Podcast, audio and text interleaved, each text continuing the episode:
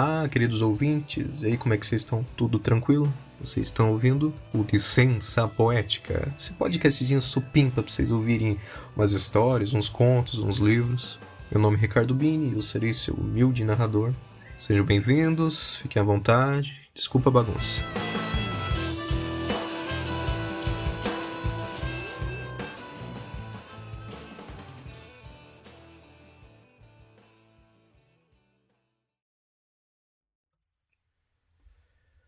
Capítulo 2 Um lindo dia. Era um daqueles dias perfeitos de outono tão comuns nas histórias e tão raros na vida real. O tempo estava quente e seco, ideal para amadurecer um campo de trigo ou de milho. Dos dois lados da estrada, as árvores mudavam de cor. Os choupos altos ganhavam um tom amarelo amanteigado, enquanto as sumagueiras que invadiam o caminho se tingiam de um vermelho violento. Só os velhos carvalhos pareciam relutar em desistir do verão e suas folhas permaneciam mescladas de dourado e verde. No cômputo geral, não se poderia esperar um dia mais agradável para que meia dúzia de ex-soldados munidos de arcos de caça tirassem de um sujeito tudo o que ele possuía. Ela não é lá grande coisa como montaria, senhor, disse o cronista. É melhor é pouco melhor que um animal de tração, e quando chove, ela. O homem o interrompeu com um gesto ríspido. Escuta aqui, amigo. O exército do rei paga um bom dinheiro por qualquer coisa que tenha quatro patas e pelo menos um olho bom. Se você fosse doido varrido e montasse um cavalinho de pau pela estrada, mesmo assim eu tomaria de suas mãos. O líder do grupo tinha um ar de comando. O cronista calculou que deveria ter sido um oficial subalterno não fazia muito tempo. Pula fora, disse o homem com ar sério. Vamos resolver isso logo e você pode seguir seu caminho. O cronista desceu da égua.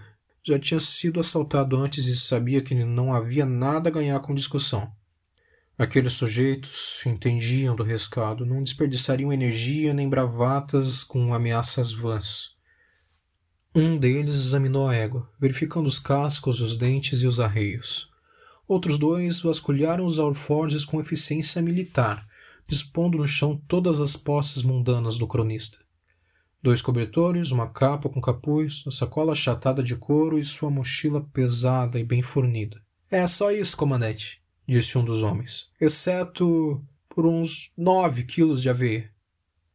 O comandante se ajoelhou e abriu a sacola chata de couro, espiando seu interior. É só papel e algumas penas, disse o cronista. Comandante virou para trás, olhando por cima do ombro. Quer dizer que você é escriba? O cronista sentiu com a cabeça. É meu ganha-pão, senhor. E não tem serventia real para o senhor. O homem vasculhou a sacola. Constatou que era verdade e a pôs de lado. Em seguida, emborcou a mochila na capa do cronista que fora estendida no chão e esmiçou sem pressa o conteúdo. Levou quase todo o sal do cronista e um par de cadarços para botas. Depois, para grande desolação do escriba, pegou a camisa que ele tinha comprado em Linwood. Era de linho fino, tingido de um vivo azul real, boa demais para viajar. O cronista nem tivera oportunidade de usá-la. O comandante deixou todo o resto em cima da capa e se pôs de pé. Os outros se alternaram no exame dos pertences da vítima. O comandante perguntou: Você só tem um cobertor, né, James? Um dos homens balançou a cabeça. Então pega um desses aqui. Você vai precisar de uma segunda coberta antes de acabar o inverno. A capa dele está em melhor estado que a minha, senhor. Leve, mas deixa a tua. Você também, Whitkins. Deixe seu estojo velho da pederneira se vai pegar o dele. Eu perdi o meu, senhor, disse Whitkins. Senão eu deixava. Todo o processo foi surpreendentemente civilizado. O cronista perdeu todas as suas agulhas, com exceção de uma, os dois pares de meias extras, um pacote de frutas secas, um torrão de açúcar, meia garrafa de álcool e um par de dados de marfim. Deixaram-lhe o resto da roupa, sua carne, defum... sua carne defumada e metade de um pão de centeio incrivelmente dormido. A sacola achatada de couro continuou intacta. Enquanto os homens repunham as sobras na mochila, o comandante se dirigiu para o cronista. Então, vamos ver a bolsa de moedas cronista entregou. E o anel? Ele quase não tem prata, resmungou o escriba enquanto tirava do dedo. Que que é isso no teu pescoço? O cronista desabotou a camisa, revelando um anel fosco de metal pendurado num cordão de couro. É apenas ferro, senhor. O comandante se aproximou e esfregou entre os dedos antes de soltá-lo de novo no peito do homem. Então fica com ele. Eu não sou de me meter entre o homem e a sua religião, disse, enquanto esvaziava a bolsa numa das mãos, dando um estalido agradável de surpresa ao remexer as moedas com o dedo. Escrever paga melhor do que eu pensava, comentou, começando a fazer as contas da partilha entre seus homens. Será que o senhor poderia deixar um ou dois vinténs para mim? perguntou o cronista. Só bastante para duas refeições quentes, talvez. Os seis homens se viraram para olhá-lo, como se não conseguissem acreditar no que tinham ouvido. O comandante riu.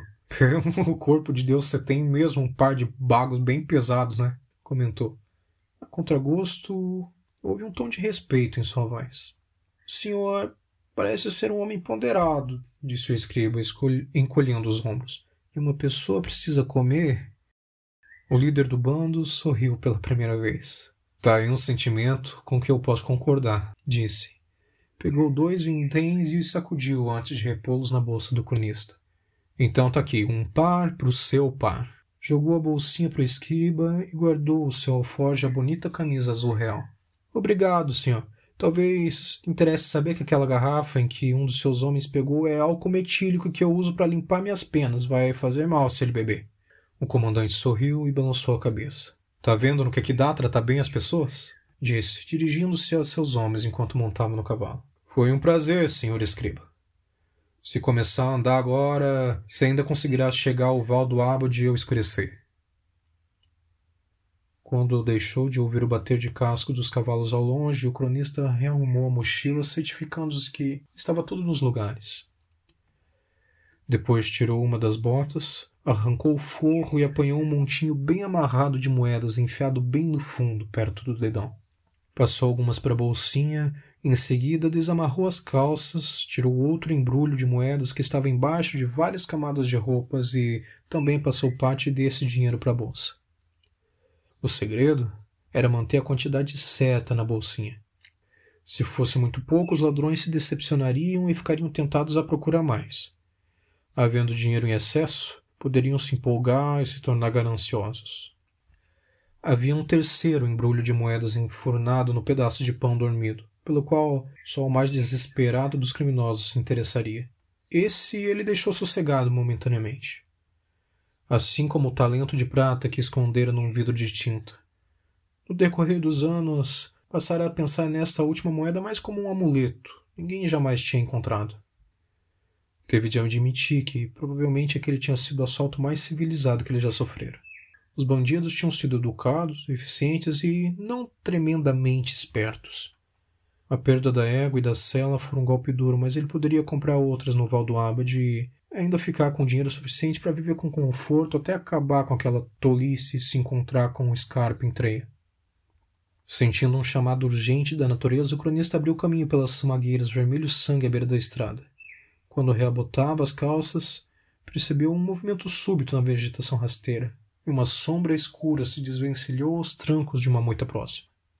O cronista recuou, cambaleante, e gritou de susto antes de perceber que não passava de uma gralha batendo as asas para levantar voo. Rindo de sua tolice, endireitou as roupas e voltou para a estrada por entre as sumagueiras, afastando os fios invisíveis de teia de aranha que haviam grudado em seu rosto e faziam cócegas.